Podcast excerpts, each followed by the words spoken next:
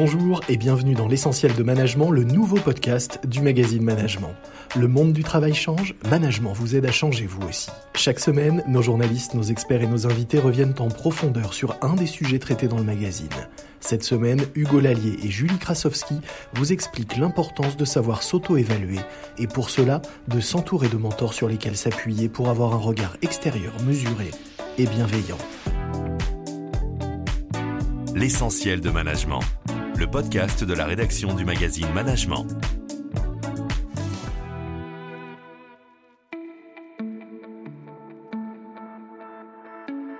Lorsque vous êtes atteint du syndrome de l'imposteur, les raisons de vos réussites, mais aussi de vos échecs, vous deviennent vite limpides.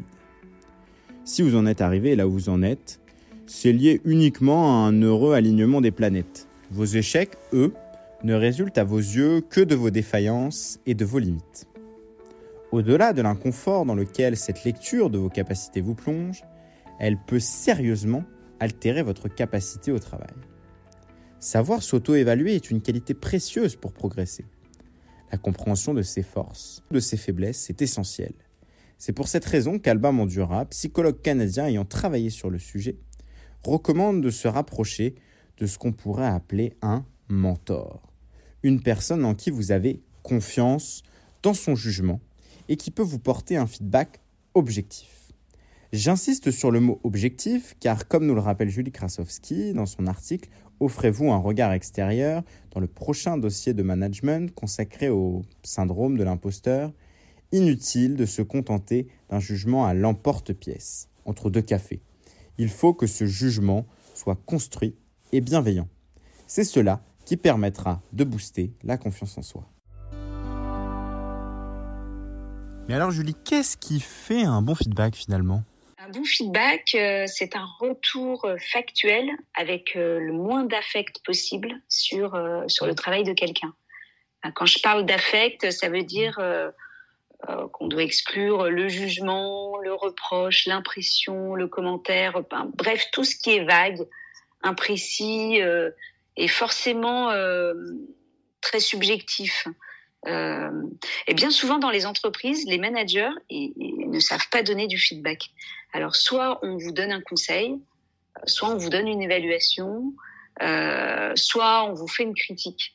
Euh, je crois que le pire, euh, le pire que j'ai, que j'ai, enfin, qu'on m'a raconté et puis qu'on trouve dans les entreprises, mais qui est, qui est très courant, c'est la formulation suivante. Euh, alors, ne le prends pas personnellement, mais et, après il y a le déroulé d'une critique sur un travail donné. Ça peut être un dossier, ça peut être, j'en sais rien, une présentation faite par le par le salarié. Et euh, ça, c'est c'est peut-être la, la, pire phrase possible parce que c'est même pas un retour, c'est une critique. En plus, c'est une phrase qui tente d'atténuer la critique qui va suivre, ne le prend pas mal, mais euh, et donc généralement euh, c'est plutôt assez démotivant euh, parce que ça va ça va tout de suite casser la critique qui va venir ensuite. Et donc un bon feedback, c'est un retour factuel sur le travail et qui doit permettre à la personne qui le reçoit de s'améliorer. donc ça peut être une critique, mais il faut dans ce cas-là qu'elle soit constructive, argumentée, euh, celui qui apporte un feedback, il peut aussi expliquer euh, la façon dont il a raisonné pour apporter ce, ce, retour, euh, comment il arrive à ses conclusions. Voilà ce que j'ai observé dans ton travail, voilà moi ce que j'en pense. Je pense que ce point-là, on pourrait l'améliorer. Euh, voilà les conseils que je peux te donner. Euh, c'est voilà, c'est tout est aussi dans la formulation, dans dans, dans, l'appréhension du, du, conseil. Dans ton article, donc tu insistes euh, pas mal sur le bon moment pour réclamer un feedback. Comment on construit cette recherche d'appréciation de son travail par les autres? Parce que c'est aussi une, une manière de s'exposer. Bah, bien souvent, dans, le travail, euh, on est pris par le temps, on est pris par les obligations professionnelles quotidiennes. Euh, et euh, voilà, un salarié, il prend rarement le temps de demander un retour sur son travail. Du coup, on accumule les non-dits parce qu'on n'a pas eu le temps de parler à son manager ou à ses collègues. Parfois, on accumule du ressentiment aussi contre un supérieur hiérarchique ou un collègue qui, a, mal fait son boulot et du coup, ça a des conséquences sur sur le nôtre. Donc et ces non-dits, généralement, on les ressort dans le fameux entretien professionnel annuel, qui là est l'occasion effectivement de, de, faire un point sur le travail. Mais voilà, c'est un point qui arrive une fois dans l'année et, et, souvent c'est trop tard. Souvent vous avez oublié aussi la moitié euh, la moitié des choses que, que, vous souhaiteriez, enfin la, moitié, des sujets que vous souhaiteriez aborder euh, avec, votre supérieur hiérarchique. Et, euh, donc du coup, euh, demander le feedback, c'est choisir de, de, de, de, demander des retours sur son travail, mais réguliers. Pas tous les jours, évidemment, mais, mais et surtout choisir de demander des retours sur son travail et savoir ce sur quoi on va demander des retours. Euh, je cite dans le papier un commercial qui demande régulièrement euh, à ses collègues, quand il va en rendez-vous client, à la sortie du rendez-vous, il demande à un ou deux de ses collègues de lui dire, bah voilà, comment comment t'as trouvé mon argumentation.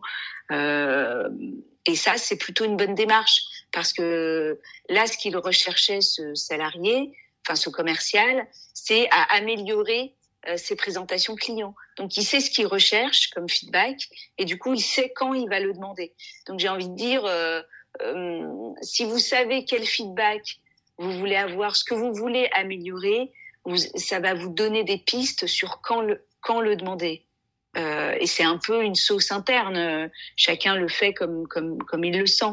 Mais euh, et puis après le feedback, on le demande. Ça peut être un collègue, ça peut être quelqu'un de même niveau hiérarchique que vous, mais dans un autre service dans l'entreprise. Ça peut être aussi un ami à vous euh, qui peut-être travaille dans un, dans un secteur proche, mais dans une autre entreprise, euh, en lui expliquant bien la situation, parce que la personne doit pouvoir avoir les, les moyens de vous répondre.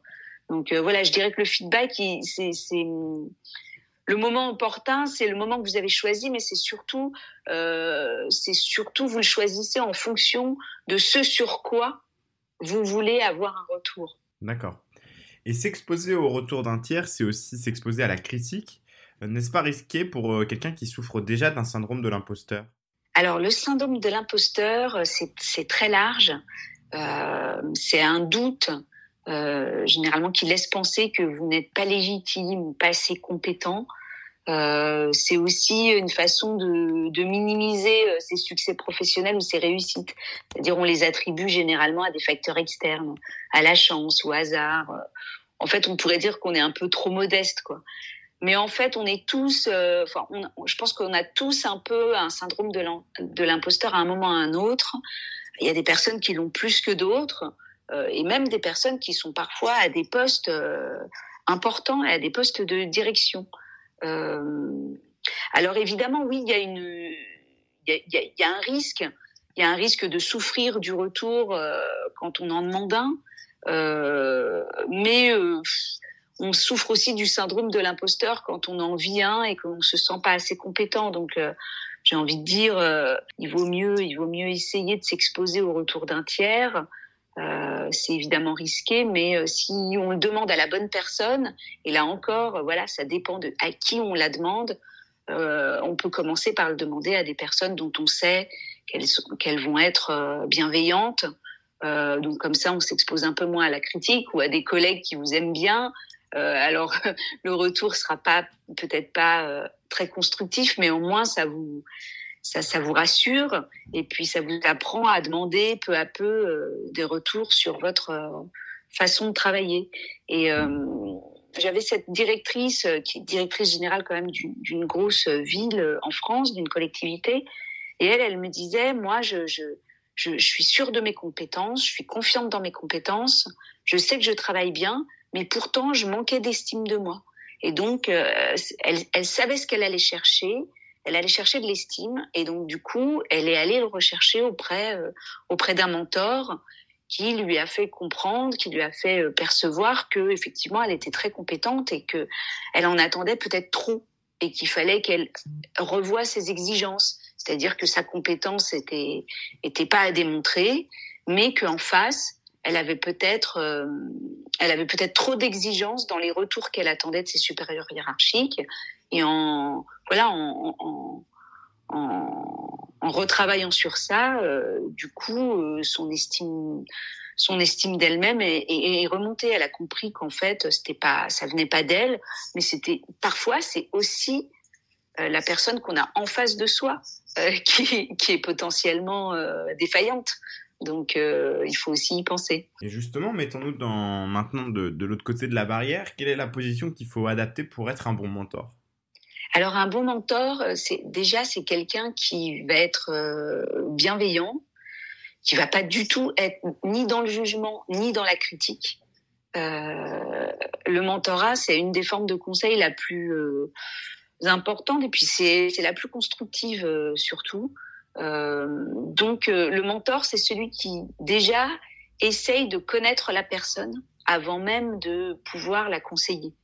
Euh, donc, il va lui poser des questions. Comment ça va Comment décris-moi dans quel environnement tu travailles Comment tu travailles C'est quelqu'un qui va questionner beaucoup, ce qui va lui permettre de découvrir ce qui préoccupe la personne en face d'elle, de mieux comprendre quel est son problème et en quoi, en quoi il va pouvoir apporter de l'aide. Et donc, il faut être euh, il faut être dans, les, dans le questionnement, il faut diriger la conversation.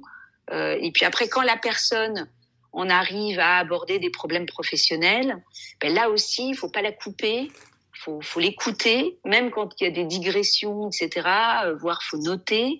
Et puis après, il faut revenir vers elle en lui demandant, euh, bah, par exemple, euh, est-ce que tu as considéré la question de cette manière? Pourquoi tu perçois ton problème comme ça?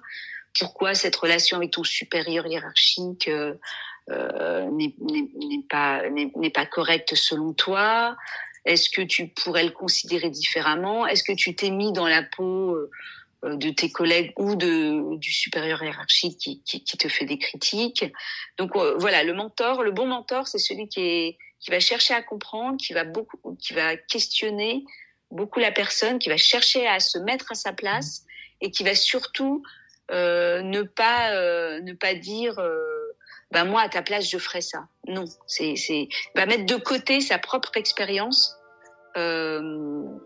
en essayant de s'adapter vraiment à la personne qu'il a qu'il a en face d'elle. Merci beaucoup Julie, c'était vraiment très intéressant d'avoir ton ton éclairage sur cette question du, du, mentorat et, du retour, du feedback, qui peut être une solution face, à, face au syndrome de l'imposteur dont souffrent, comme tu, le rappelles, beaucoup, beaucoup de, managers.